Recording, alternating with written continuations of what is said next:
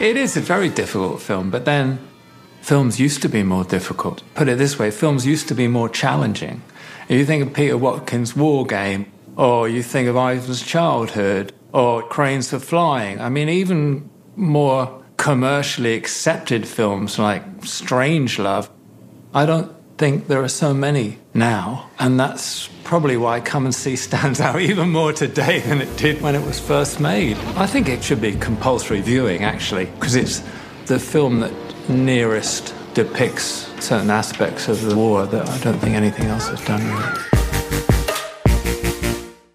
Ihr hört Katz, den kritischen Filmpodcast, Folge 44 Classics, heute mit Ines Peiser-Kreis. Hallo. Tino Hahn. Hi. Und wir begeben uns zusammen auf einen ziemlich fürchterlichen Waldgang durch äh, Belarus, der im Grauen des Krieges und der Frage nach Inversion endet. Denn Elem Klimovs Komm und Sie bzw. Come and See ist ja spätestens seit diesem Jahr wieder in aller Munde und wir fragen uns, äh, warum eigentlich? Ich bin Christian Eichler. Hi.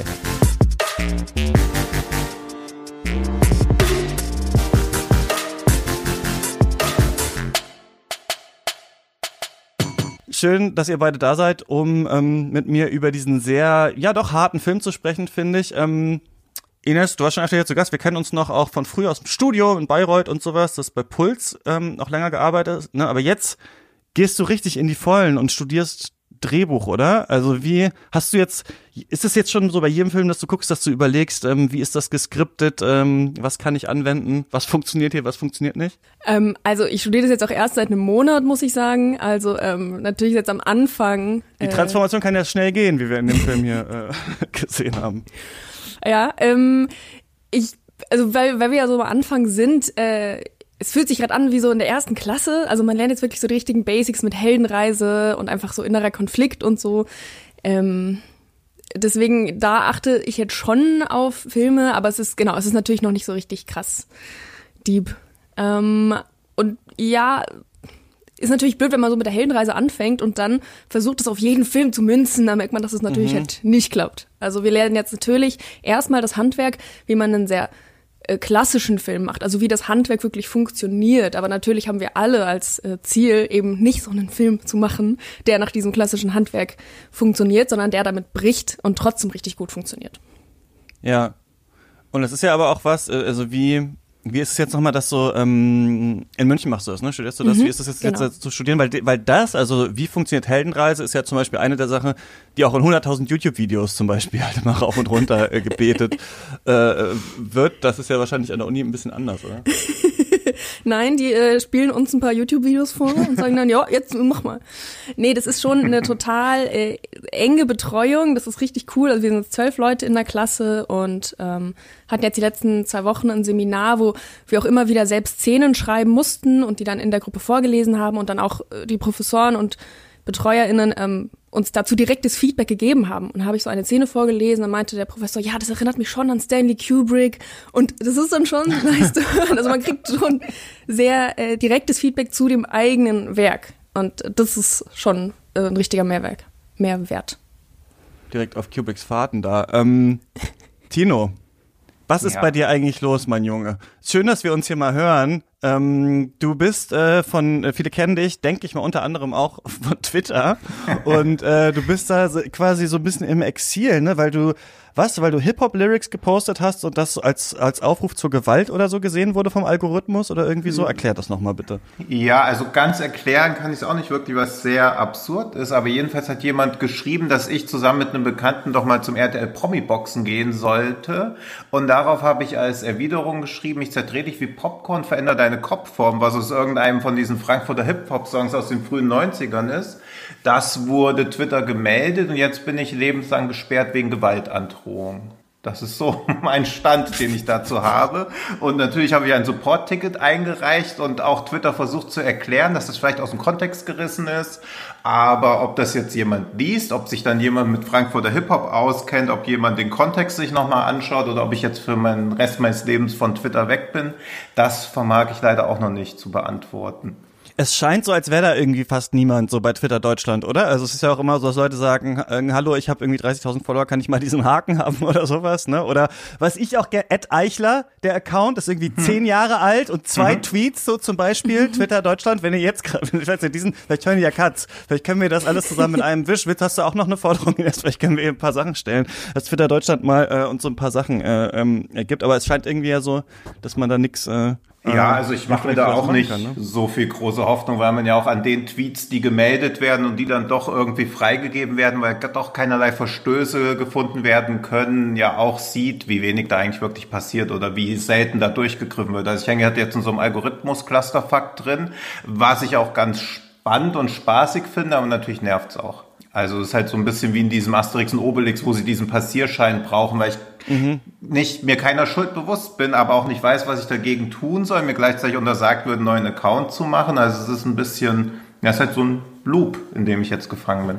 Und wie äh, hat sich das jetzt so auf deinen Alltag und so ausgewirkt? Bist du jetzt, fühlt sich das jetzt befreit an irgendwie? Äh, mhm. Oder bist du jetzt auf Instagram den ganzen Tag? Ja, ich nerv jetzt mehr die Leute in meinem privaten Umfeld. Die müssen sich jetzt auf WhatsApp das anhören, was so geht. Die haben auch schon Mails an Twitter ja. geschrieben. Und die auch schon blockiert. Ja, Instagram ist zu visuell, da dauert mir so immer zu lange, irgendwie ein Posting zu machen und das, der Rücklauf ist halt auch nicht gleich hoch. Das ist natürlich immer ein bisschen unbefriedigend, deswegen notiere ich mir die Sachen jetzt einfach auf dem Blog und sobald ich wieder, also auf einem Blog B-L-O-C-K, kein B-L-O-G-Blog und sobald ich wieder frei bin, haue ich das einfach alles auf einmal raus. Dann, kommst du so El Hotzo-Style zu. Ja, ja, da kommt einmal so Tweets am Tag. So ja. El Hotzo-Style eine Woche lang irgendwelche Tweets und dann versackt es auch wieder. Ja, da Vielleicht müsstest du es eh so machen wie El Hot, so dass du einfach Tweets äh, so als Instagram-Posts Bilder mit, mit irgendeinem Hintergrund machst. Ähm, das Obwohl du ja, keinen Twitter-Account mehr hast, ja. Ja, habe ich mir auch schon gedacht, aber ich habe mich darüber halt leider auch schon im Oktober lustig gemacht. Jetzt muss ich bis Januar warten, bis keiner mehr weiß, dass ich mich darüber lustig gemacht habe, bevor ich es selber mache. Ja, wir wollen aber gar nicht über Twitter sprechen oder nicht explizit über Drehbuch, vielleicht aber auch ein bisschen, sondern über Come and See. Warum eigentlich? Ähm, das hat ein paar Gründe. Einmal ist der Film immer wieder so ein bisschen bei uns in Nebensätzen aufgetaucht. Also zum Beispiel, als wir mal über Ivans Kindheit gesprochen haben im Tarkovsky-Special äh, oder in der Vorbereitung auf jeden Fall hatte ich das irgendwie gesehen sehen, dass die manchmal miteinander verglichen werden. Dann, als du hier warst, Tino, und wir mit Schröck über Monos geredet haben, ähm, da kam der auch kurz mal vor. Mhm. Und dann hat der Film so eine leichte Renaissance erfahren. Das ist ganz interessant. Bei vielen so Streaming-Anbietern und sowas wissen wir ja nicht so richtig die Zahlen und was geht im Hintergrund ab. Aber bei Letterbox, dieser Filmrezensionsseite, auf der ähm, wir alle auch sind, da hat er irgendwie wieder so eine Welle gemacht, nämlich als dann Janus Films den irgendwie restauriert haben und der wieder in so einer neueren Fassung gezeigt wurde in, in, in diesem Jahr. Und dann haben die richtig gemerkt, dass nach der Premiere in New York oder sowas auf einmal dieser Film wieder richtig viel gelockt wurde, richtig viele Leute den angeschaut haben. Und mittlerweile ist der bei Letterboxd auf äh, Platz zwei der äh, also bestbewerteten Filme überhaupt. Auf Platz eins ist Parasite. Und es gibt ja immer so ein bisschen so Filme, die auch so ja vielleicht so ein bisschen seltsamerweise so weit oben in Listen sind. Also ich denke mal, wir wissen alle, dass bei der IMDb ja Shawshank Redemption seltsamerweise da auf Platz eins ist. Und ich hatte Come and See auch immer nur da so aus dem Augenwinkel gesehen und dachte, was ist das eigentlich für ein Film? Und ähm, äh, deswegen wollte ich eigentlich immer schon mal darüber reden. Und dann wurden auch in unserem Discord dann irgendwie Stimmen laut, denn der ist auch in die Kinos nochmal gekommen in Deutschland, dann so vor kurzer Zeit. Und jetzt gerade befinden wir uns aber an eigentlich so einem total doofen toten Winkel, um über diesen Film zu sprechen. Denn Come and See konnte man bis vor kurzem noch komplett frei auf YouTube sehen. Also der ist tatsächlich von Moss Films, die sind tatsächlich ein ähm, dem Studio quasi umsonst, wie es auch gibt ja auch so ein paar Tarkovsky-Filme und sowas, die frei sind im Internet. Äh, der war komplett frei auf YouTube. Jetzt sind wir gerade so ein bisschen in diesem Limbus nach Kinostart und Ende November kommt der dann ähm, kommt der dann auf DVD von Bildstörungen raus. Also gerade kann man ihn nur sehen, wenn man zum Beispiel sich ähm, einen Account bei Criterion Channel in den USA äh, holt, wenn man das hinbekommt. Aber ich dachte, wir sprechen einfach jetzt trotzdem mal drüber, weil irgendwie Leute darauf Bock hatten, weil ich darauf äh, Lust hatte und vielleicht können wir ja so ein bisschen äh, die Leute anheizen, sich dann die Blu-ray oder DVD zu kaufen oder sowas, äh, wenn der dann ähm, rauskommt. Ähm, lass uns doch mal vielleicht direkt einsteigen und ähm, Ines damit anfangen. Der Film ist ja von Elim Klimov und du kannst uns sagen, wer das ist. Mhm, okidoki. Elem Klimov äh, wurde 1933 in Stalingrad äh, geboren und sein Name ist anscheinend, also sein Vorname Elem, ein Akronym für Engels, Lenin und Marx. Ähm, also seine Eltern waren ziemlich überzeugte Kommunisten. Name für den eigenen Sohn schon mal hier. ja. Elim Eichler klingt auch tatsächlich ganz gut. Ähm, Nicht so schlecht, ja.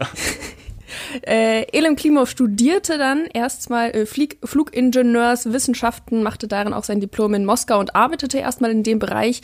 Doch dann änderte er nochmal die Branche und studierte Filmregie an der Gerasimov, äh, am Gerasimov-Institut für Kinematografie auch in Moskau. Und äh, den Diplomfilm, den er dort gemacht hat, Herzlich Willkommen oder Unbefugten ist der Eintritt verboten, das war eine Satire, eine gesellschaftskritische Satire über ein Ferienpionierlager, also wirklich, äh, wirklich eine Komödie. Damit hat er schon ziemlich viel für Aufsehen gesorgt. Das war 1964. Der Film durfte zuerst fast nicht gedreht werden und dann fast nicht veröffentlicht. Aber dann hat Khrushchev selbst den Film gesehen und den für extrem lustig erklärt und dann wurde der Film doch freigegeben und wurde echt ein richtiger Erfolg. 1965 hat er dann die Regisseurin und Drehbuchautorin Larissa Shepitko geheiratet. Die kannte er auch noch von der Filmhochschule. Dann hat er auch 1965 den Film Abenteuer eines Zahnarztes herausgebracht, auch eine Komödie. Also da ist man auch schon so ein bisschen überrascht, dass er wirklich hat echt mit Comedy-Content 1A gestartet. Und äh, dafür, dass man ihn wirklich hauptsächlich für Come and See kennt. Dann hat er den Film Agonia über den Wanderprediger und Gastheiler Rasputin gedreht. Den hat er 1974 gedreht. Der Film ist aber dann am Ende erst 1981 erschienen, ähm, da er dort so auch ein bisschen Probleme hatte. Der hat, genau, seine Filme waren alle immer sehr gesellschaftskritisch, auch der Sowjetunion gegenüber und ähm, darum lag der so lange im Regal. 1977, wir gehen jetzt also wieder ein bisschen zurück in der Zeit, hat er mit äh, dem Entwurf zu Komm und Sie oder auch Geh und Sie angefangen. Das war so ein bisschen eine Adaptation von dem Roman Die Erzählung von Katin von Alice Adamovic und mit dem zusammen hat er auch das Drehbuch für Komm und Sie geschrieben. Sie haben das Drehbuch geschrieben und das trug ursprünglich noch den Titel Kill Hitler eigentlich schon ein richtig Bombentitel. Also da, das wäre einem schon auf jeden Fall mehr im Kopf geblieben als Komm und Sie. Äh, dieses Drehbuch wurde dann leider nicht durchgewunken von der Goskino. Das ist die Behörde für Filmwesen der Sowjetunion. Die musste wirklich jedes Drehbuch davor durchwinken. Die meinten nämlich, Zitat, der Film sei zu realistisch und eine Propaganda für die Ästhetik des Drecks und des Naturalismus.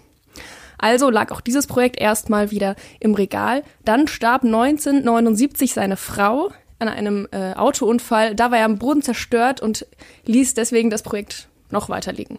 Doch dann näherte sich das 40-jährige Jubiläum des Kriegsendes und das hat er dann so als Chance gesehen, den Film vielleicht doch genehmigt kriegen zu bekommen. Und siehe da, dann durfte er 1984 den Film realisieren, aber eben unter der Auflage, dass er ihn nicht Kill Hitler nennen dürfe, denn Hitler dürfe einfach nicht, so hieß es, in äh, Filmtiteln vorkommen. Und so wurde es dann Geh und Sie. Geh und Sie wurde dann auch mit Preisen überhäuft und bleibt bis heute sein bekanntester Film und es war auch sein letzter, denn er sagt selbst, dass er damit filmisch alles erreicht habe, was er je angestrebt habe, was ich eigentlich eine ganz geile Einstellung finde. Also so aufhören, wenn es am besten ist. Also es mhm. sollten vielleicht auch mal ein paar andere Regisseure befolgen. Kann man auch so. immer gut sagen, auf jeden Fall. Ja. Aber da, also vor allem dann, da mache ich dann auch gerne so das Gedankenspiel, welche RegisseurInnen, die heute noch Filme machen, hätten vielleicht lieber auf ihrem Zenit aufhören sollen. So. Also so vielleicht Sophia Coppola einfach nach Lost in Translation. Passt schon, passt schon, danke. Auf jeden Fall ist er dann äh, Oktober 2003 in Moskau verstorben und ist noch immer für Komm und Sie weltbekannt. Genau, Dankeschön für die Zusammenfassung. Ähm, irgendwie interessanter Charakter. Danke für den Namen, das wusste ich nicht. Äh, und äh, Tino, du kannst uns erzählen, was das überhaupt für ein Film ist. Worum geht das da? Ja, und das, als ob wir es vorher geprobt hätten, erkläre ich auch erstmal, warum er überhaupt Komm und Sie heißt. Denn Komm und Sie spielt 1943 im dritten Jahr der deutschen Besetzung Weißrussland, bezieht sich mit seinem neuen Titel, beziehungsweise dem jetzigen Titel auf das sechste Kapitel in der Offenbarung des Johannes, in dem mit dem Ausruf Komm und Sie dazu aufgefordert wird, all die Verheerungen Verwüstung zu betrachten, die von den vier Reitern der Apokalypse verursacht wurden. Und dadurch, dass es bei mir so hallig klingt, kommt jetzt hoffentlich auch mein Bibelzitat noch deutlich besser. Ich lese nicht mal dieses ganze sechste Kapitel vor, beziehungsweise den Vers.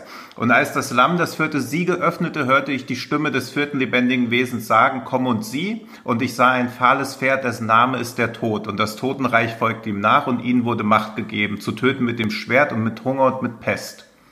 Und wie wir dann, wenn wir aufs Ende des Films zu sprechen kommen, sieht es ja dann auch wirklich so aus, wie man sich die Apokalypse eigentlich auch vorstellt, nur dass es halt eigentlich ein Reiter der Apokalypse war, der alles verursacht hat.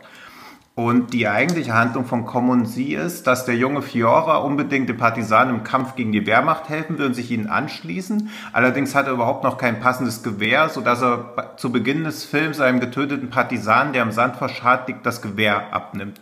Und diese Plünderung der Habseligkeiten von Gefallenen wird schon als die normalste Sache der Welt dargestellt, fast wie ein Kinderspiel. Und in den ersten Szenen zeigt sich dadurch bereits, wie sehr der Krieg die Menschen, vor allem die Kinder, verändert hat. Sie sind alle schon dem Wahnsinn nahe und sind von der Mischung aus Mordlust und Wunsch nach Rache erfüllt. Und auch der Fund der Waffe wird wie eine Art Halsbringer empfunden. Äh, Fioras Mutter ist davon natürlich nicht wirklich begeistert, dass er sich den Partisanen anschließen will und bittet ihn auch unter Tränen, sich nicht anzuschließen und drückt ihm schließlich auch sogar eine Axt in die Hand, damit er sie und seine beiden kleineren Schwestern tötet mit der Axt. Und da erkennt man auch, dass Fiora das eigentlich eher noch ein bisschen wie so ein Spiel sieht, weil obwohl er die Axt in der Hand hat, seine Mutter in Tränen aufgelöst ist, tut er noch so, als ob es alles nur ein Spaß wäre und scherzt ein bisschen mit seinen beiden Schwestern, bevor er sich dann wirklich andere Männer aus seinem Dorf anschließt, um den Widerstand zu stärken und alle zurücklässt. Als er dann aber in dem Partisanenlager ankommt, zerplatzen seine Träume von dem großen Abenteuer an der Front im Kampf gegen die Wehrmacht schon schnell, denn der Kommandant will ihn nicht mitnehmen, sondern ihn stattdessen das Lager bewachen lassen. Und als er im Lager ankommt, wird, er, wird ein Gruppenfoto inszeniert und da wird halt schon klar, dass auch die Partisanen bereits am Rand des Wahnsinns entlang schreiben, äh, entlang schrammen und mehr an eine Theatergruppe oder einen Wanderzirkus mit einer einzigen Kursattraktion erinnern, als an das, was man als Zuschauer sich bislang wahrscheinlich unter Partisanen so gemeinhin dargestellt hat. Und der, sein ganzer Frust entlädt sich dann schließlich an Klascher, einem jungen Mädchen, das im Wald ebenfalls den Abschied der Partisanen beweint. Und während sich beide noch gegenseitige Leid klagen, wird das Lager angegriffen und komplett von Fliegerbomben zerstört. Durch die ganzen Explosionen erleidet Fiora er wird wahrscheinlich taub, hat aber zumindest einen Tinnitus, der auch dem Zuschauer minutenlang eingespielt wird. Er leidet dadurch sein erstes Trauma, dem aber noch im Verlauf des Films weitere Folgen werden. Sichtlich verstört und völlig überfordert von der Vehemenz, mit der der Krieg über die beiden hereinbricht, flüchtet Fiora mit Klascher in sein Heimatdorf, das aber inzwischen völlig verwaist ist. Und während sich Fiora noch in die vergebliche Hoffnung flüchtet, dass seine Familie auf eine Insel im Sumpf geflüchtet ist, ahnt man als Zuschauer bereit und sieht wenig später auch, dass die meisten Dorfbewohner durch die Wehrmacht hingerichtet wurden. Aber man sieht nur, dass Klascher den Leichenberg hinter einem der Häuser wahrnimmt, während Fiora ihn einfach ignoriert oder auch einfach nicht wahrnimmt und stattdessen wie ein Wahnsinniger, fast wie ein Eisbrecher durch den Sumpf wartet auf der Suche nach dieser Insel, auf der sich seine Familie befindet. Aber als sie bei den wenigen Überlebenden angekommen sind, wird ihm auch klar, dass seine Familie gestorben ist und es da entsetzliche Zustände herrschen. Es gibt eine wie so eine Art Vogelscheuche mit einem Totenkopf, aus der dann einer der anwesenden Männer eine Hitler-Statue macht, die sie dann auch so mehr oder weniger herumtragen und anspucken und auch immer wieder beschimpfen, was schon so der erste Bezug zum ursprünglichen Titel Kill Hitler darstellt. Und als sie feststellen, dass es natürlich für die wenigen Überlebenden kaum Lebensmittel und Wasser gibt, bricht Fiora mit einem der wenigen verbliebenen Männer auf, um Vorräte zu organisieren. Und während dann auf seiner weiteren Odyssee durch Weißrussland erst richtig Hitlers Politik der verbrannten Erde kennen, was dann schließlich mit Massaker in einem ganzen Dorf kulminiert, dessen Bevölkerung eine Kirche gefälscht und verbrannt würden, was stellvertretend für die 628 Dörfer und Kleinstädte steht, die allein 1943 von der Wehrmacht und Weißrussland komplett vernichtet wurden. Und es wird im Film nicht explizit erwähnt, aber das bezieht sich auf das weißrussische Dorf Schattin, das am 22. März 1943 von einer SS-Sondereinheit im Erdboden gleichgemacht wurde.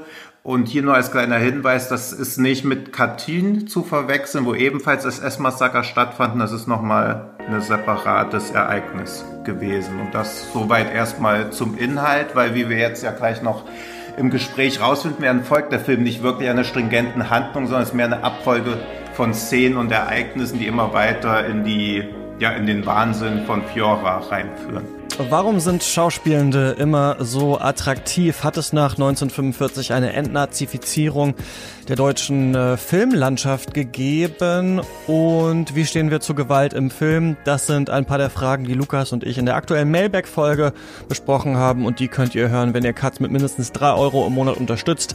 Das geht auf steadyhq.com slash Katz. Und äh, danke an alle, die das schon machen. Jetzt geht's weiter.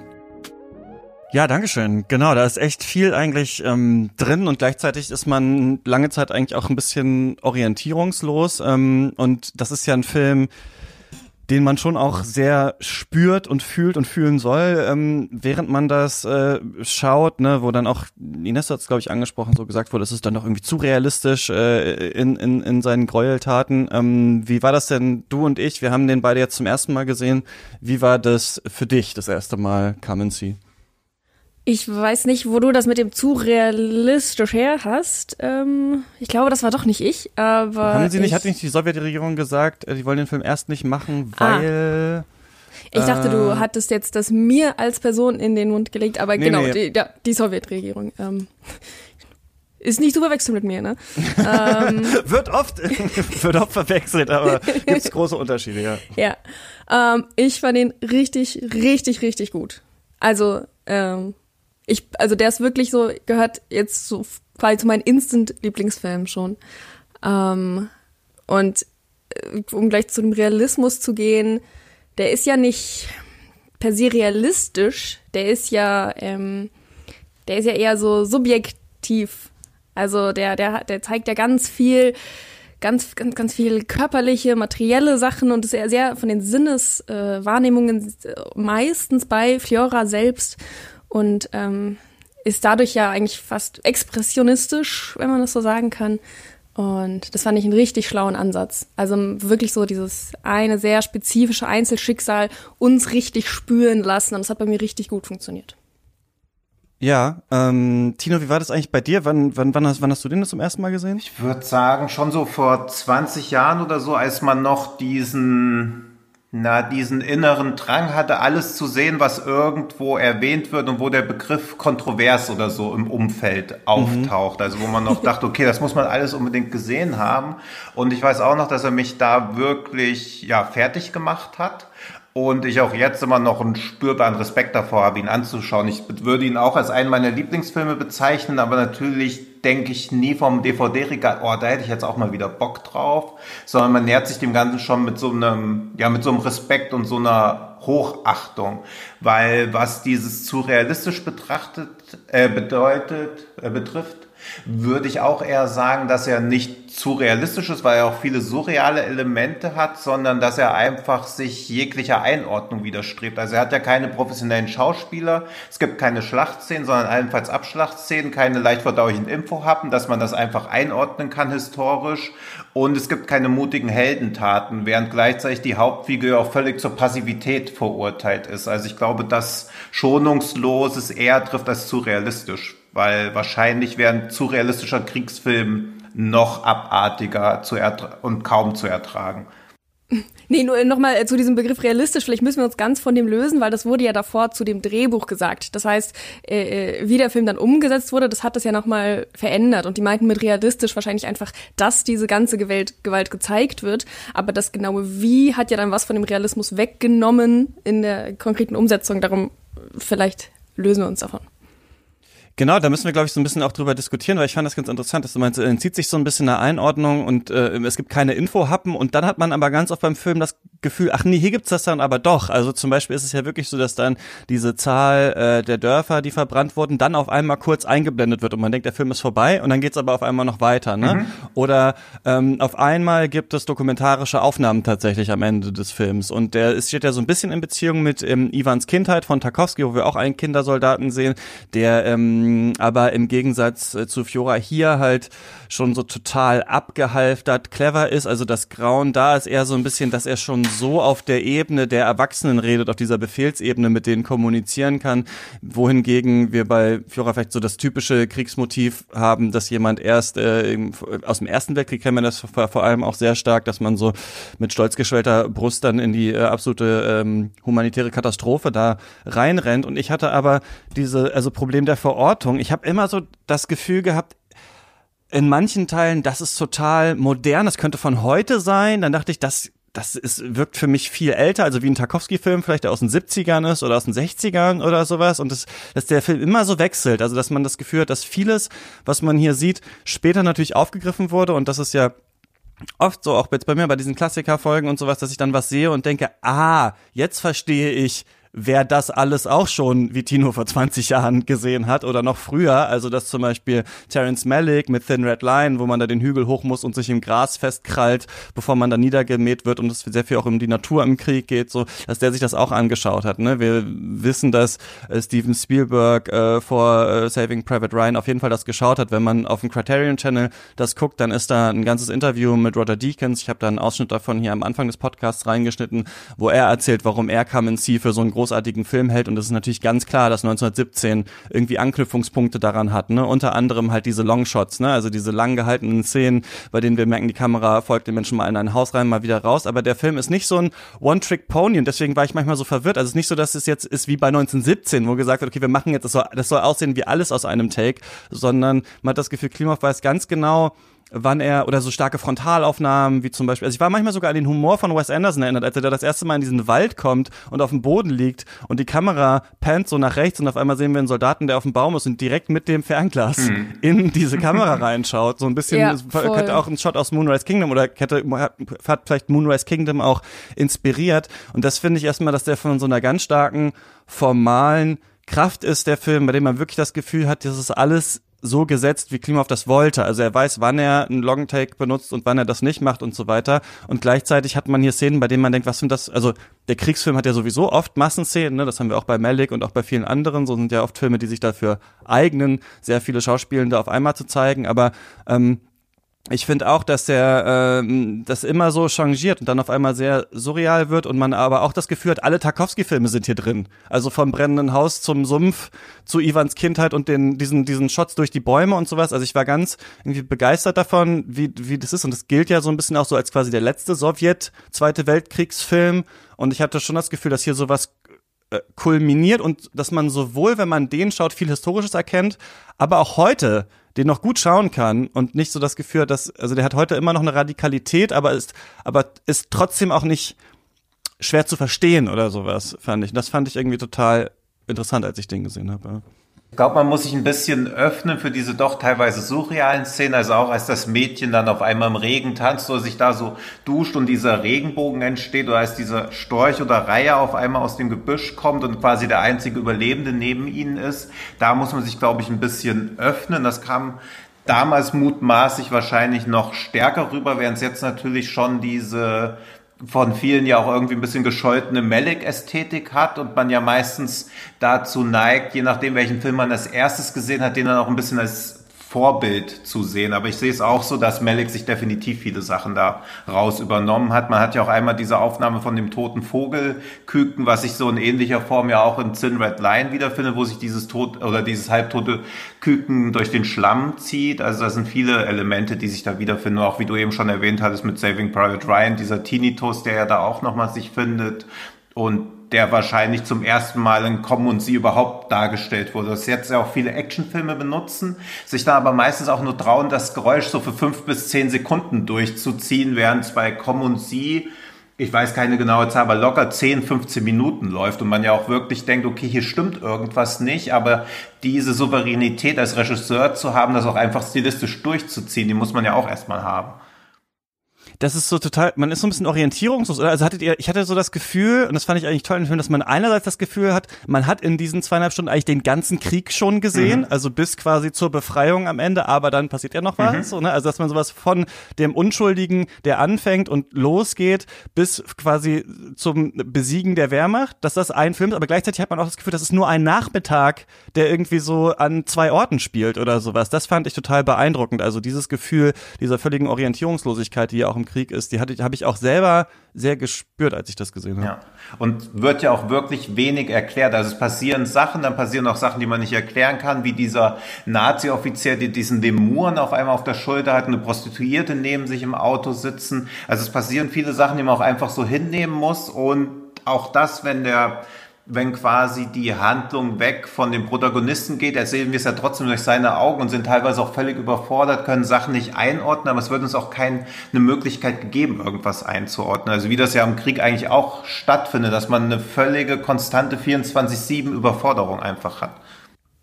Mhm. Und dennoch ist man ja trotzdem, verliert man ja nie den Fokus, weil man immer so richtig bei ihm ist. Also ähm, man ist ja nicht, nicht, äh, man verliert ja nicht ganz die Orientierung weil er bleibt unser Anker.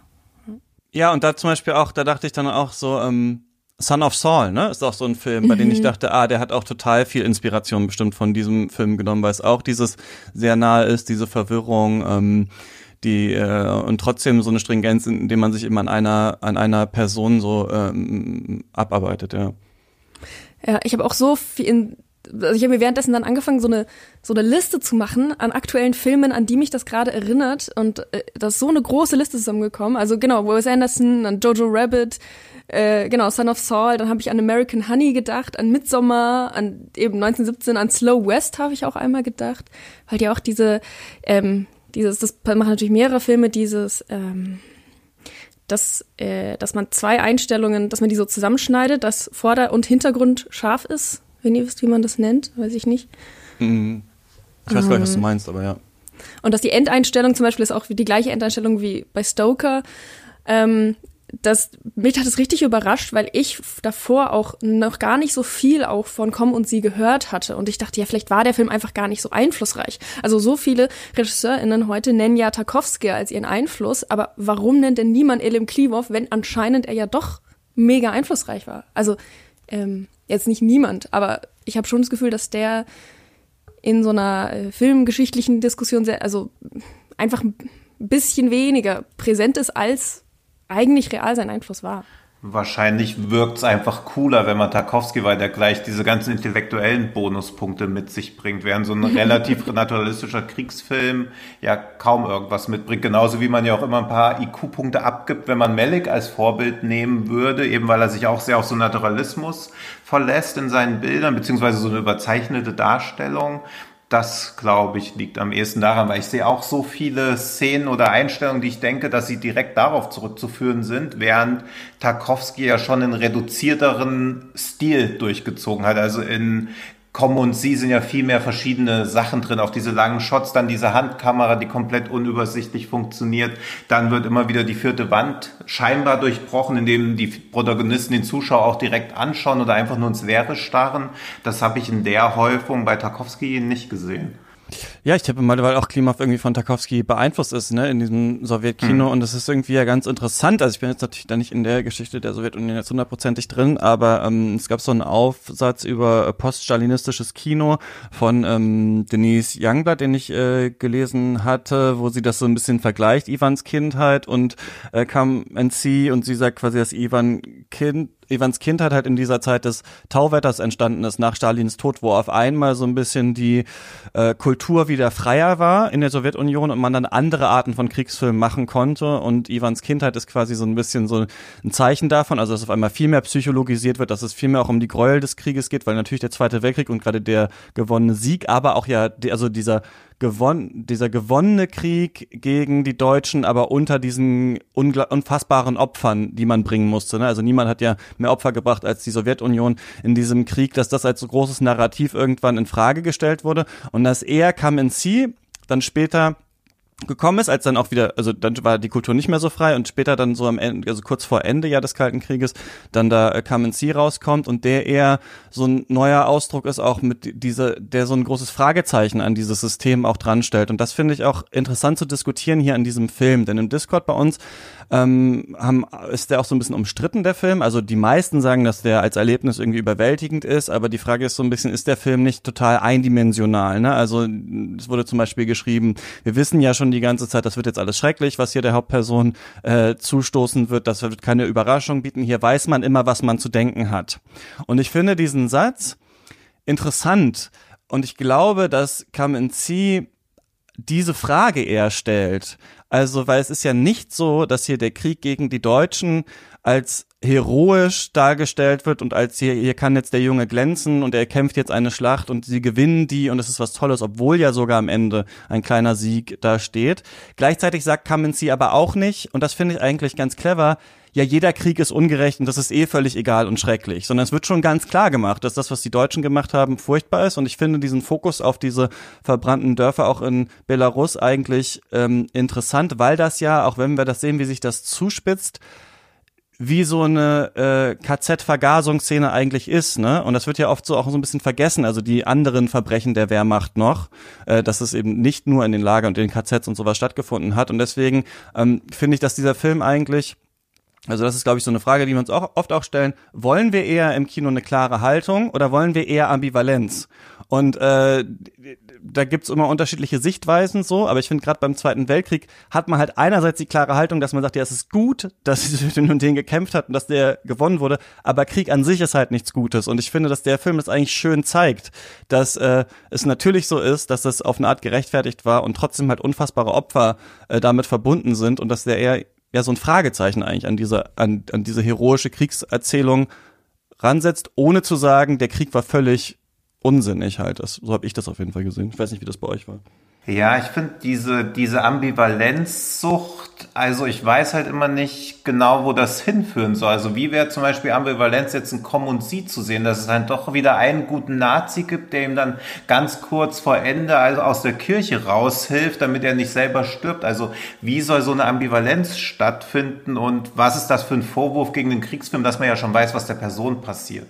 Also das war halt nun mal so im Krieg und gerade in Weißrussland im Krieg. Also jeder dritte Einwohner von Weißrussland hat im Zweiten Weltkrieg sein Leben verloren. Die haben bis in die 80er Jahre gebraucht, um wieder auf die Einwohnerzahlen zu kommen, die sie vor dem Zweiten Weltkrieg hatten. Da Ambivalenz zu erwarten, erst recht von einem Film, der eigentlich erst Töte Hitler heißen soll, das führt für mich völlig am Ziel vorbei. Aber der Film ist ja sehr ambivalent darin. Also er heißt ja Töte Hitler, aber er stellt ja an diese Sache hätte man Hitler als Baby, also haben wir nicht drüber mhm. jetzt gesprochen, mhm. sowieso ein bisschen was haben wir gespoilert im äh, äh, schon am Anfang in der Besprechung, aber später müssen wir das vielleicht noch mal stärker machen. Aber er ist ja schon ambivalent. Also der Film sagt ja nicht, dieser Krieg war komplett äh, heroisch und super. So zum Beispiel. Also da, da sehe ich die Ambivalenz halt hier drin. So ist ein richtiger Krieg gewesen, aber ähm, das war trotzdem schrecklich. Ja. ja klar, und natürlich werden auch, also die Partisanen, die sich dann dagegen wehren, begehen natürlich dann ihrerseits auch wieder Verbrechen, aber das, ich finde, was halt bei Komm und Sie das Stärkste ist, dass er quasi den Zuschauer dazu zwingt, die Moral aller Figuren danach zu beurteilen, was sie eben nicht tun werden. Dass jeder schlimme Sachen macht, ist klar, aber das, was sie nicht machen. Also es gibt ja gegen Ende dann, wie machen, wie halten wir das mit Spoilern? Wir fangen jetzt mal an, oder? Komm, wir legen jetzt mal los. Und äh, ab jetzt ist der ähm, Spoiler-Teil. Ich mache unten in die Shownotes so ein paar Mal. Es gibt ja dann gegen kurz vor Ende quasi diese Vergeltung der Partisanen, wo ja dann auch die SS-Soldaten eigentlich verbrannt werden sollen und dann den, also den humaneren Tod durch Erschießen bekommen das ist ja dann so ein Punkt, wo man halt schon sieht, okay, natürlich werden die jetzt auch einfach hingerichtet. Es wird nie sowas wie ein Gerichtsverfahren oder so gegen sie geben, aber sie bewahren sich ihre Moral noch dahingehend, dass sie nicht zu dem also nicht zu dem Mittel greifen, mit dem die SS-Soldaten die eigenen, die eigenen Familien umgebracht haben und sie ebenfalls verbrennen, sondern indem sie sie erschießen. Und da ich sehe auch eine gewisse Ambivalenz drin, aber gleichzeitig müssen Filme aus meiner Sicht, gerade so wütende Filme wie Komm und Sie, eine eindeutige Position beziehen. Also immer diese Ambivalenz bei irgendwas und dann so, ja, das muss man sich irgendwie so rein interpretieren. Das ist ja nur eine eitle Genugtuung für den Zuschauer meistens, aber dass ein Film eine klare Position bezieht, ist mir deutlich wichtiger, als dass ich mir danach noch denken kann, ja, das könnte so oder so gewesen sein, vielleicht meint der Regisseur so oder so, weil das ja oft ein bisschen, Ambivalenz ist ja oft auch eher eine eine Feigheit von einem klaren Bekenntnis. Zumindest bei vielen Filmen sehe ich das so. Also ich hätte bis zum Ende alles, was du gesagt hast, unterschrieben, aber dass Ambivalenz so eine Feigheit ist, da gehe ich jetzt nicht mehr mit, weil ähm, ich finde, oft ist äh, ein Film nicht ambivalent zu machen, ist dann einfach nur ähm, oft faules Schreiben. Also man man kann ja jeder jeder Figur noch mehr Tiefe geben und ambivalente äh, Charaktereigenschaften auch und auch ähm, darum. Mh, hm, weiß ich nicht, weiß ich nicht. Aber davor bin ich. Äh, ja, es ist natürlich schon. Eine, Und ja. vor allem durch das Ende. Ja. Aber ich merke das oder ich schaue mir ja momentan relativ viele indische Filme an, die eigentlich immer eine ganz, ganz klare Botschaft am Ende haben, die im Westen komplett zerfetzt werden würde. Es gibt zum Beispiel auch so das indische Superheldenkino, da gibt es einen Film Robot 2.0, wo man schon beim Titel natürlich irgendwie unfreiwillig lachen muss. Da sterben aber alle Vögel, weil das Mobilfunknetz völlig überlastet ist und es entwickelt sich dann aus allen Handys, wird, formt sich quasi so ein Superbösewicht und am Ende hält dann der indische Präsident eine Rede, dass wir vielleicht alle darauf achten sollten, dass wir unsere Umwelt besser schonen. Und das wird halt wirklich direkt in die Kamera gesprochen. Natürlich denkt man da als westlicher Zuschauer, puh, das ist schon ganz schön plump, jetzt hier mit dem Holzhammer den Leuten so eine reinzuhauen, so richtig on the nose. Gleichzeitig denke ich aber, okay, wenn nicht irgendwie ein Film eine Botschaft mitgeben will, irgendwas an der Welt verändern, warum wird er dann überhaupt gemacht? Also das kommt ja auch immer drauf an. Wenn ich ein ausgewogenes Charakterdrama sehen möchte, dann erwarte ich auch eine gewisse Ambivalenz in den Charakteren. Aber wenn ich einen Film sehe, wo ein Junge völlig vom Wahnsinn des Krieges verschlungen wird, wie soll aus seiner subjektiven Sicht dann irgendeine Ambivalenz entstehen? Das wüsste ich nicht, wie das funktionieren sollte und gleichzeitig noch so eine verstörende Wirkung entfalten soll.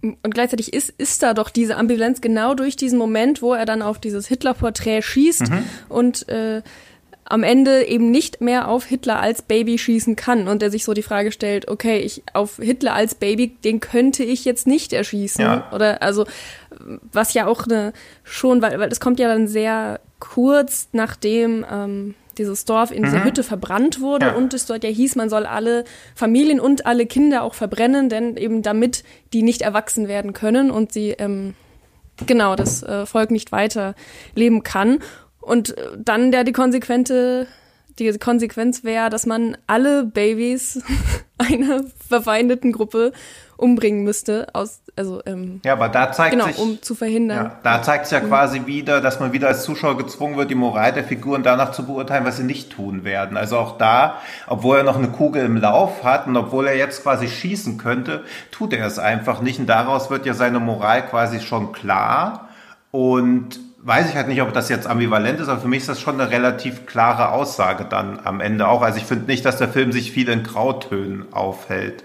Naja, ich denke halt, dass, ähm, dass aus der Entstehungsgeschichte, dass es so kurz vorm Ende der Sowjetunion kommt, dass da Kunst halt auch so zensiert war und halt auch vor allem das heroische Sowjetkriegskino es halt so lange gab und sowas, dass das dann schon nochmal eine andere Sicht ist darauf, eben mit Ivans Kindheit halt unter anderem oder Filmen, die da gekommen sind und jetzt halt da so ein, äh, die, also diesen Krieg nicht komplett zu heroisieren, aber trotzdem, aber ich habe schon gesagt, trotzdem irgendwie da eine Haltung zu entwickeln. Ich finde deswegen, dass der Film das eigentlich ganz gut macht. Ich finde es äh, formell total interessant, dass wir dann, das ich ja bei so alle möglichen Tarkovsky-Filme, dass wir dann halt nicht nur also den Bezug zu Ivans Kindheit haben, weil da werden ja am Ende dann auch echt Aufnahmen eingeführt, sondern, äh, eingespielt, sondern dass wir tatsächlich diese Inversion, diese Zeitreise Reise durch Hitlers Leben nach hinten haben. Ne? Also das ja ein totales, also da ist ja das Klischee Science-Fiction-Zeitreisethema. So würde man dann zurückreisen und Hitler umbringen. Und da liegt natürlich einerseits diese moralische Frage hier drin. Ne? Also ähm, würde er das dann tatsächlich machen, wenn es ein Baby ist, obwohl er weiß, was alles dann später passiert. Aber gleichzeitig ja auch diese Frage, so wäre das überhaupt anders? Also wäre das anders abgelaufen? Oder war Hitler eben, weil es hat jetzt ähm, Fabi zum Beispiel äh, bei uns geschrieben im Discord, dass, dass er findet, der Film geht so ein bisschen diesem NS-Kult auf den Leim. Also Hitler als dämonischer Führer, der alleinig für alles äh, verantwortlich ist. Und ich finde, dass der Film schon eher einmal die Frage stellt, ob, der, ob das Töten von Hitler tatsächlich das alles verhindert hätte. Und das zeigt sich für mich noch stärker an dem, was ich wirklich sehr, sehr mochte an dem Film, ist das, und das ist natürlich total furchtbar zu sehen, aber dass diese Massenhinrichtungsszene, dieser Genozid, das ist ja ein großes Volksfest. Also es ist ja nicht so, dass wir da in diesem Film so drei karikaturistische Nazi-Figuren haben, die ähm, quasi als unendlich böse dargestellt werden und das machen, sondern ich habe das Gefühl, das ist richtig die deutsche Kultur, die da einmal im Volksfest halt so übers Land zieht und an der der Tod so dranhängt. Und ich finde, da hat er schon halt eine große Kritik auch der Film daran, wie quasi das zur NS-Zeit strukturiert war und sagt nicht nur Hitler war böse und hätte man ihn umgebracht, dann hätte man es schaffen können. Deswegen finde ich, dass man dem, dass das nicht, also dass ich das nicht so ganz sehen kann in dem Film, dass, er, dass der Film sich das irgendwo so zu leicht macht oder sowas, weil es auch kein, also da würde ich dann dir zustimmen, Tino, ich finde bei manchen Sachen und eben beim Zweiten Weltkrieg, da braucht man halt auch nicht in allen Sachen Ambivalenz, wie du jetzt gesagt hast, jetzt der gute Nazi oder sonst was, sondern ich finde das eigentlich der Film, das da ganz ähm, clever macht. Kann ich, ich wollte noch kurz das vor zu dem äh, Schießen des Hitlerbilds etwas sagen. Tarkovsky, äh, nicht, wow, Tarkovsky, äh, Klimov hat nämlich in einem Interview äh, dann nochmal über den ursprünglichen Titel Kill Hitler gesprochen, ähm, dass er damit auch meinte, es geht darum, einen Hitler in uns selber zu killen, denn wir alle haben Dämonen in uns selbst drin. Ähm, was vielleicht so ein bisschen eure Frage davor äh, beantwortet zu, ähm, also genau, hängt das alles jetzt nur an dieser einen Person Hitler? Ähm, oder ist äh, Fiora am Ende genau selbst auch ein, ein Dämon geworden. Oder so. Ja, interessant. Das wäre dann mir, glaube ich, zu flach, so wie Klimawetz es selber sagt, habe ich das Gefühl, da ist der Film irgendwie weiter. Aber was ich noch mochte, ist, dass ich dann dachte, damit wäre es aus. Also ich dachte, das wäre die Endszene des Films, ne? Und ich fand es total gut und das fand ich war mit eigentlich der eine der beeindruckend, wobei das der Film war visuell wirklich so beeindruckend. Vielleicht müssen wir da auch gleich nochmal kurz reden, so allein so Bilder und sowas, also unfassbar fand ich. Aber diese letzte Szene, wo sie, die auch äh, Roger Deakins in seinem Gespräch da zitiert, wo sie die Partisanen dann weiterziehen und wir sehen, der Schnee äh, liegt schon so ein bisschen, ne? Also wir sehen, es geht in die nächste Schlacht und dann geht diese Kamera so ähm, in den Wald rein und ähm, dazu zu Mozarts Lacrimosa und äh, dreht sich dann so um und geht dann so wieder raus. Und irgendwie fand ich das so, ähm, was ich schon vorhin meinte, dass man das Gefühl hat, man hat ja den ganzen Krieg schon in einem Film gesehen, aber das wie so der Krieg ist nur so eine Aneinanderreihung von kleinen Kriegen. Also es geht einfach mhm. weiter. So, es geht einfach jetzt in die nächste Sache weiter. Hier ist nichts abgeschlossen und irgendwann wird das einigermaßen abgeschlossen sein, aber das geht immer noch so weiter. Das fand ich einen starken Endpunkt dafür, dass man es nicht bei dieser Hitler-Szene mhm. belassen hat, die ja auch relativ radikal und einfach irgendwie interessant ist, sondern dass ähm, ja man in diesem diesem Trott einfach einfach weiterläuft und es ging ja glaube ich auch in dem Buch darum, ne, auf dem das basiert so ein bisschen, dass halt Leute wirklich also mit einfach auf durch absurde Zufälle das halt überlebt haben und sowas ne, und er ist halt einer davon und dann geht's halt direkt weiter. Das fand ich auch irgendwie Vielleicht ziemlich ja, stark. Ja. Weil das ja quasi, also man sieht ja auch, so schlimm das auch ist, quasi nur den Auftakt von Fioras Odyssee. Also sie ziehen ja dann wahrscheinlich weiter nach Deutschland in den Kampf gegen Nazi-Deutschland. Und wir haben jetzt eine Woche von ihm gesehen, wissen aber, der Krieg geht noch mindestens zwei Jahre. Wie lange er diese zwei Jahre noch miterleben wird oder ob er in irgendeiner Schlacht stirbt, bekommt man ja gar nicht mit. Aber man weiß ja, dass das quasi nur der Anfang für ihn war und man als Zuschauer ja schon völlig erschlagen ist. Weil ich finde auch, vielleicht geht das auch nur mir so, dass das Schrecklichste beim Betrachten bei dem Film ist, dass man sich an einem bestimmten Punkt ja nach einer Befreiung für ihn sehnt, also nach dieser schrecklichen Erleichterung, die eigentlich nur durch die Endgültigkeit des Todes eintreten kann. Also dass man sich ja schon fast wünscht, dass das Elend und dieses Leiden für ihn endlich ein Ende findet. Weil ich muss halt immer an dieses, dass nur die Toten haben das Ende des Krieges gesehen irgendwie denken, weil für ihn endet der Krieg ja einfach nicht, bis er wahrscheinlich auch sterben wird, weil auch wenn er 45 überlebt, auch wenn er einer der Soldaten ist, die Berlin schlussendlich befreit haben, Nazi-Deutschland stürzen, wird der Krieg für ihn ja niemals aufhören. Also er wird ja für sein Leben lang traumatisiert sein.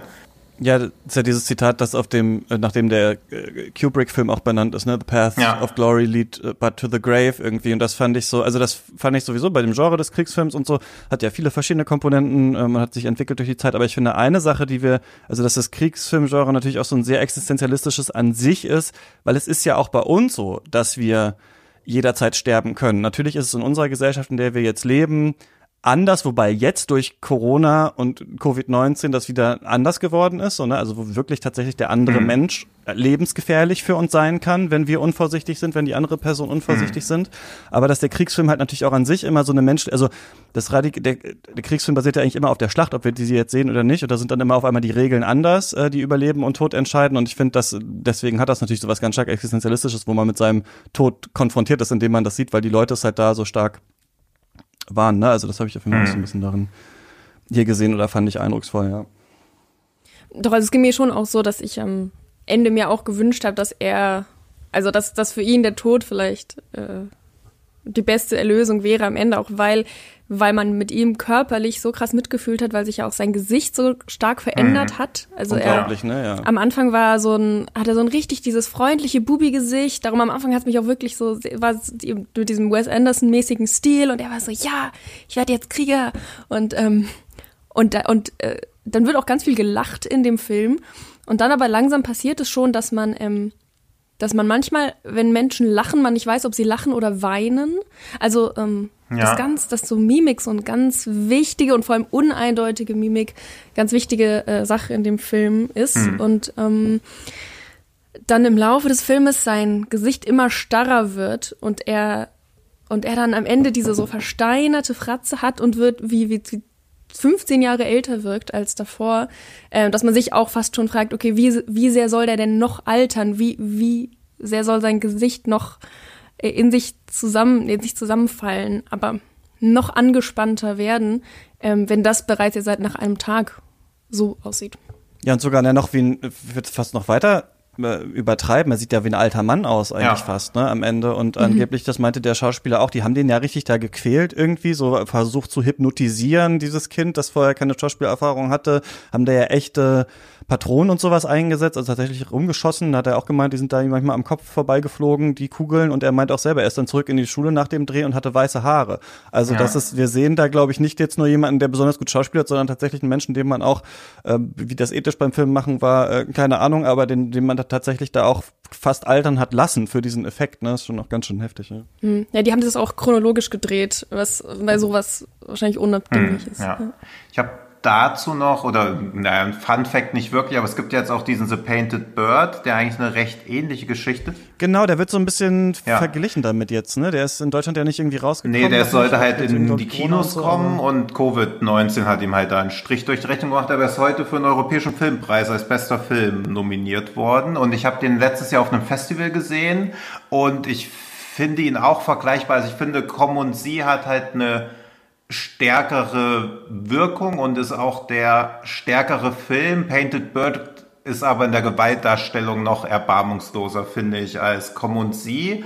Und da spielt dieser Alexei Kavtschenko auch mit. Also er hat quasi Zwei seiner größten Filmrollen sind nahezu identische Filme und er spielt da auch ein bisschen wie seine Weiterentwicklung der Figur. Da spielt er nämlich einen russischen Offizier, auf den der Junge aus The Painted Bird trifft und der ihm als einziger so ein bisschen Zuversicht gibt, dass die Schrecken des Krieges irgendwie zu überleben sein scheinen. Also das war ganz schön, als ich danach geschaut habe, was aus dem Schauspieler eigentlich geworden ist, weil man sich ja auch denkt, was das für ein Segen sein muss für so einen Film, so einen unglaublich guten Schauspieler im Alter von 14 oder 15 zu casten. Also wenn sich da die, das Casting der Hauptrolle als ein Flop herausstellt, was wird aus so einem Film? Das kann ich leider, also da stecke ich in den ganzen Prozessen nicht tief genug drin, aber das würde mich unglaublich interessieren, wie man da sicherstellt, dass der Schauspieler funktioniert, zumal es ja auch nicht so einfach ist, mit einem Jugendlichen dann zusammenzuarbeiten über so einen langen Zeitraum und unter solchen Bedingungen. Ja, und ja, scheinbar unter großen Torturen wurde das dann hier, ähm, wurde das mhm. dann hier gemacht. Ähm, in, es gibt so zwei, die wurden mir beide empfohlen, so zwei Texte über Kriegsfilme. Einmal bei diesen, aus diesen beiden, Markus Stiegelegger, der war noch neulich auch zu Gast ähm, in unserem Kronenberg-Special, hat jetzt so ein Band rausgegeben, Handbuch Genre, Filmgenre irgendwie. Und dann gibt es einen anderen ähm, Handbuch Filmsoziologie, glaube ich, von Anja Pelzer. Und das ist ein ganz interessanter Artikel, der so ein bisschen sagt, und ich glaube, das wissen wir auch so ein bisschen, natürlich auch von der Ideologiekritik und so, aber man vergisst es manchmal. Also man denkt ja dann oft, und gerade jetzt zum Beispiel, also 1917 ist ja so ein Film, der damit irgendwie verknüpft ist, finde ich, wenn man den jetzt so sieht. Und man denkt ja dann immer so, oder es wird, glaube ich, seit Private Ryan wird ganz stark immer das Versprechen gemacht, so war der Krieg, hier können wir es mal erleben oder sowas. Ne? Aber der Witz ist natürlich, dass, so wie wir das sehen, nicht der Krieg war, sondern das ist immer die Interpretation halt der Leute, die den Film gemacht haben zu der äh, Zeit irgendwie. Ne? Und ich finde das schon interessant, dass 1917 so ein sehr im Gegensatz jetzt so einen sehr clean mhm. Look hat ähm, und auch so eine seltsame, fast Videospielmäßige Heldengeschichte dann doch erzählt am Ende, ne, wo man wirklich so durch Stationen äh, durchgeht, wobei ja das eigentlich gerade im Ersten Weltkrieg eigentlich so, also da war es ja eher auch dieser krasse Stellungskrieg, wo man eben nicht als Einzelner diese riesige Reise halt ja. äh, gemacht hat, so was dem immer so ein bisschen entgegensteht und das eher so vervideospielisiert wurde. Und hier finde ich halt, dass es viel stärker diese, diese Unordnung ist und so weiter, aber dadurch ja wahrscheinlich auch so ein bisschen gesagt, wie haben die eigentlich da so auf diesen Krieg so ähm, äh, äh, zurückgeschaut. Habt ihr noch irgendwelche oder Ines irgendwelche so Szenen, bei denen du irgendwie beeindruckt warst oder sowas? Weil mir fallen gar nicht so viele Bilder jetzt ein, aber ich fand äh, so in dem Film, dass er unfassbar bildgewaltig irgendwie war. Ich fand's schön zu sehen, dass äh, sich strukturell doch so ein paar also so ein paar Bilder äh, wiederholt haben und so immer so ges gespiegelt wurden. Also das, äh, dieses, dieses Flugzeug ist äh, ein paar Mal äh, also ich glaube an vier Stellen des Filmes mal aufgetreten und über ihm geflogen. Ähm, oder auch, dass er fotografiert wurde. Da wurde er, ähm, also er wird zweimal fotografiert. Einmal am Anfang, als er bei den Partisanen ankommt. Mhm. Da wird er dann auch so wie so ein Accessoire irgendwie dahin drapiert und äh, da ist noch alles ganz gute Stimmung und er will unbedingt dazu denen dahin gehören und da ist noch alles wirklich in diesem sehr kindlichen, naiven Modus und dann am Ende noch einmal ähm, wo die Nazis vor der brennenden Scheune mit ihm auch posieren und er wieder auch nur so ein Accessoire ist. Und äh, diese zwei Bilder in der Verknüpfung und der Spiegelung eigentlich voneinander, ähm, nachdem er dieses, sag ich mal, Coming of Age im, im negativsten Sinne durchgemacht hat, das fand ich total schön zu sehen. Also mich haben am meisten die Aufnahmen oder die Szenen mit den Flammenwerfern beeindruckt, weil man da wieder gesehen hat, dass das eine reine Zerstörungs- und Vernichtungswaffe ist und ich auch wieder entsetzt war, wie krass so ein Flammenwerfer eigentlich funktioniert. Man sieht erstaunlicherweise selten Flammenwerfer, also auch in Actionfilmen tauchen Flammenwerfer erstaunlich selten auf, obwohl sie sich super eignen würden, wegen ihrer optischen Wirkung auch, aber in so einem realistischen Film finde ich diese, also das bringt für mich irgendwie diesen ganzen Irrsinn des Krieges und diese komplette Vernichtung und diese Hitlers Krieg der, äh, Plan der verbrannten Erde so perfekt auf den Punkt. Also es gibt wenig Kriegsfilme, wo ich so ein Bild prägnant rausnehmen könnte, wo ich mir so vorstelle, okay, so sieht die Hölle im Krieg aus. Ich finde noch den City of Life and Dead, das ist ein chinesischer Film aus 2009, der das Massaker von Nanking behandelt. Den finde ich auch noch vergleichbar zu Community, aber auch der versucht, eine Handlung ein bisschen unterzubringen. Aber auch da gibt es ähnliche Aufnahmen, wo ich so denke, okay, da ist nichts geschönt, da wurde nichts irgendwie verändert, da wird auch kein Sinn reingebracht, wie das zum Beispiel aber 1917 passiert, wie du ja auch schon gesagt hast, dass da irgendein Sinn in den Krieg reingebracht werden muss. Denn wenn er seinen Bruder nicht retten würde, wäre der Krieg auch wieder sinnlos. So bekommt es aber auch wieder so was Edles und so was Männerabenteuermäßiges. Und ich finde ja, das bringt Common Sie super auf den Punkt, dass er am Anfang auch denkt, okay, das wäre ein riesengroßes, tolles Abenteuer, da so an der Front zu kämpfen. Aber es wird ja quasi nach einer Minute in diesem Camp wird das schon vernichtet, während es bei 1917 sich mehr und mehr hochsteigert zu diesem großen Abenteuer. Und die Immersion ist auch viel stärker gegeben bei Com und Sie, während bei 1917 ja auch immer wegen diesem One-Take gesagt wird, hey, das ist wirklich immersiv, aber wenn ich einen immersiven Film machen will, stelle ich doch nicht zehn Minuten vor Ende noch Benedict Cumberbatch an den Rand und dann denkt doch hier Zuschauer, ach cool, Benedict Cumberbatch ist auch dabei, ist ja richtig immersiv. Ich fühle mich hier wie im Ersten Weltkrieg, da ist dieser berühmte Schauspieler, der auch den Drachen gemacht hat bei Herr der Ringe. Also das funktioniert ja hinten und vorne nicht. Und das ist auch so ein Punkt, der bei den meisten Kriegsfilmen einfach nicht funktioniert, weil immer ein Sinn in irgendwas reingebracht wird, was ab einem bestimmten Punkt einfach nur noch Wahnsinn, Zerstörung und einfach nur noch konsequente Vernichtung des Feindes darstellt. Ja, und durch die, durch die, durch, also das ist, glaube ich, der Witz ein bisschen bei 1917, ne, dass durch den Longtext eben super offensichtlich ist, dass das wirklich nur so Spielfiguren ja. sind, die da halt über dieses Feld äh, geschickt werden tatsächlich. Ne? Wobei es natürlich ja auch ne, so ist, dass er, dass man schon auch die Kamera spürt, ähm, die da ist. Aber ich finde ihn, ich finde find den Film sehr ähm, unterhaltsam auch in seinen vielen verschiedenen ähm, verschiedenen Aspekten. Und ich finde so eine, also das ähm, hat auch Roger Deakins gesagt, dass dass das vielleicht eine andere Art von Ambivalenz. Dieser Film ist eigentlich wunderschön, aber er ist eben gleichzeitig furchtbar hässlich und er findet das mhm. meinte das er selbst hat ja 1917 äh, gedreht und ähm, Kameraarbeit da gemacht und meinte dann so dass Leute ihm auch immer sagen ja die Shots 1917 sind so schön aber eigentlich soll das ja gar nicht schön sein ich finde dieses Gefühl also so das ist auch gibt ja so ein bestimmtes auch russisches Verhältnis so zur Natur und zum Wald und sowas. Ich finde es un, also wie der Storch da durchläuft, wie diese Blumen da aufblühen, wie die da in diesem Morast, ne, fast wie bei der unendlichen ja. Geschichte da in der Szene mit Artax, da wirklich so durchwarten, um da noch auf diese Insel zu kommen. Und sie hat es schon gesehen, das aber auch nur so aus dem Augenwinkel äh, gezeigt. Ne? Also ich finde es wirklich, ähm, dass der Film da tolle Bilder für bringt. Natürlich kann ich schon verstehen, wenn Leute sagen, so ja klar, es ist auf, auf irgendeine Art, das ist eindimensional, aber ich finde, dass es ähm, wirklich ähm, wahnsinnig interessant ist, den zu sehen, gerade als so ein wie so ein Knotenpunktfilm, finde ich. Also neulich hat ein Discord auch äh, hier eine Liste, ich weiß gar nicht mehr von welcher Uni das war. Irgendeine Uni hat bei Filmwissenschaft, gibt sie immer so eine Liste raus mit so irgendwie 400 Filmen, die man gesehen haben muss. Und dann steht da so dabei, äh, ja, also das wären dann drei Filme die Woche, das sind machbar und das kann man ja in seinem Studium irgendwie sich anschauen. Und äh, da steht dann aber oben auch so dabei, ja, das ist halt so ein bisschen so ein Kanon, aber eigentlich sollen das jetzt nicht quasi die 400 Filme sein, die man gesehen haben muss und dann weiß man alles über Kino, sondern jeder dieser einzelnen Filme kann ein Anknüpfungspunkt sein. Und das Gefühl hatte ich bei Common mhm. dass das so ein richtiger Knotenpunktfilm ist. Der verweist in ganz viele Kriegsfilme, die wir seitdem gesehen haben in die Richtung und er bildet aber auch äh, Sachen ab, die davor waren und dessen so ja späterer spätere Entwicklung er eigentlich zeigt. Und deswegen finde ich den tatsächlich äh, total sehenswert und finde auch, man sollte sich ihn anschauen, auch weil man dann danach eben auch gut drüber diskutieren kann, was genau damit ähm, so gemeint war und bezweckt werden wollte eigentlich. Und ich finde, viele dieser ja auch surrealen Spielereien und sowas würden heute auch anderen äh, Filmen auch mal wieder ganz gut tun, gerade in so einer ähm, ja, formalen Kompetenz irgendwie. Ines, muss man Come and Come, Come and See, Come und Sie gesehen haben? Come and See muss man auf jeden Fall gesehen haben. Ohne jeden Zweifel.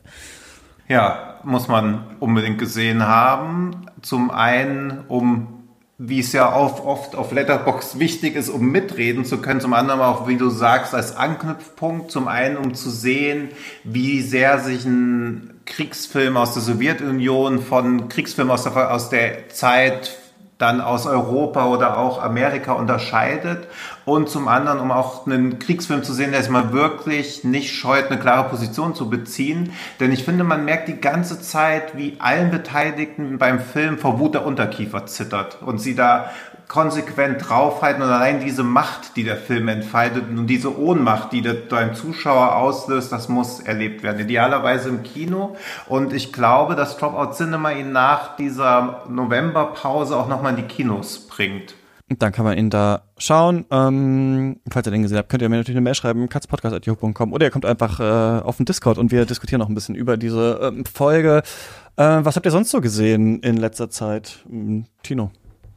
Also ich schaue momentan The Fall, die Netflix-Serie mit Gillian Anderson und es gefällt mir außerordentlich gut und ich werde jetzt direkt nach dem Podcast die letzten fünf Folgen schauen. Ich habe am Sonntag die ersten zwölf geschaut, was glaube ich schon ein bisschen sagt, weil ich habe einfach angefangen, weil ich dachte, okay, das könnte ganz gut sein. Ich habe immer mal wieder was von gehört. Gillian Anderson mag ich auch und dann habe ich zwölf Stunden am Stück geschaut.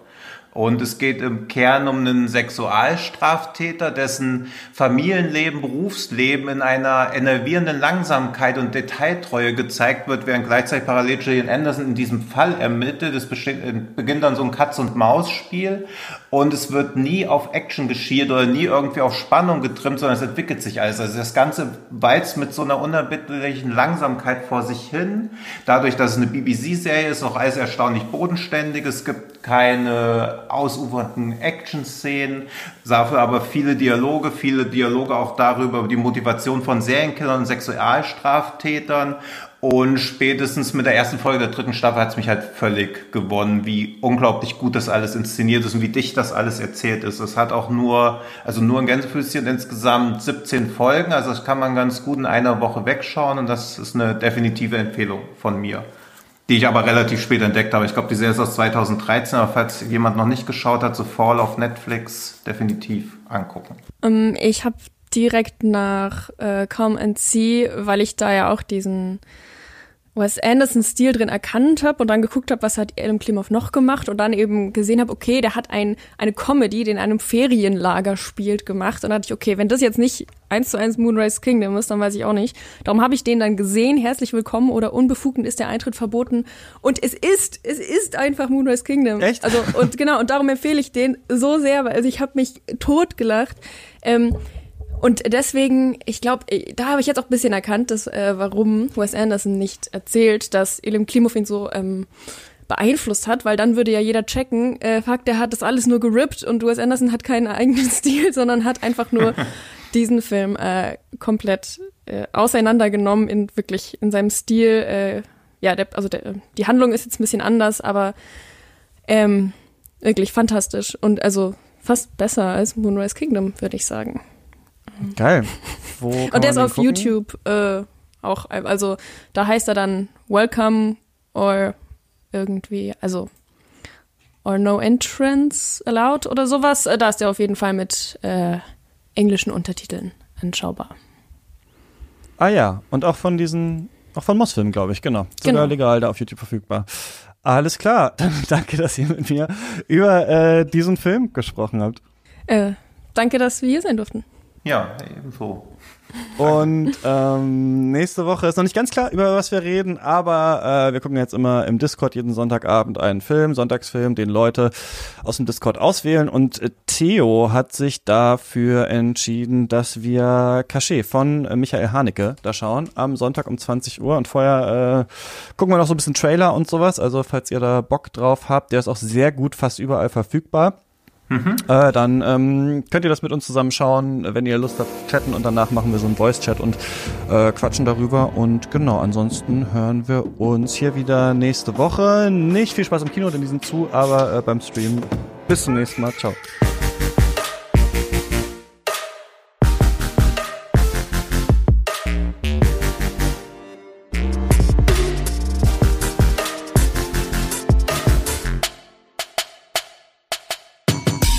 Katz ist eine Produktion von mir, Christian Eichler. Ihr könnt mich jederzeit erreichen unter katzpodcast.yahoo.com oder auf Twitter at chr-eichler oder auf unserem Instagram Kanal und an dieser Stelle danke ich wie immer den Leuten, die Katz erst möglich machen. Das sind zum einen unsere Studio-BossInnen Grace Berlin, David Bockhorn, Joshua Franz, Stefan Kiske, Georg Kraus, Tom Simmert und Christian Wefers und unsere weiteren ProduzentInnen Björn Becher, Björn Becker, Marcel Beermann, Hubert Biniak, Dirk Böhme, Tobias Breitweser, Theodor Brotmann, Finn-Ole Klausen, Luis Derfert, Nikolas Dietz, Heiko Dörr, Jon Eden, Stefan Edipott, Sarah Elipott, Arne Leonardo, Elisabeth Fulda, Jörg Giese, Max Gilbert, Paul Vincent Guigas, Jonas Helmerichs, Leon Hermann, Jonathan Hilgenfeld, André Holstein, Jakob Jockers, Michael Kanzia, Christian Kaufmann, Ralf Kienzler, Sven Kundler, Thomas Kustermann, Martin Leistner, Sebo McPowers, Niklas Nenzig, Alfred Neumann, Nikolai Puk, Philipp R., Michael Schill, Gerrit Schlaf, Martin Schober, Tim Seestedt, Dirk Schebeck, Andreas Siegmann, Malte Springer, Eik Stankiewicz, Marius Stein, Valentin Tischer, Michael Urbanovic, Tobias Walter, Philipp Watermann, David Wieching, Florian Wittenbecher, Florian Zeppenfeld, Christoph Christoph Zollner, Falk Tschitschmann und meine Oma. Und ähm, wir lesen voneinander im Discord und hören uns nächste Woche hier wieder. Macht's gut.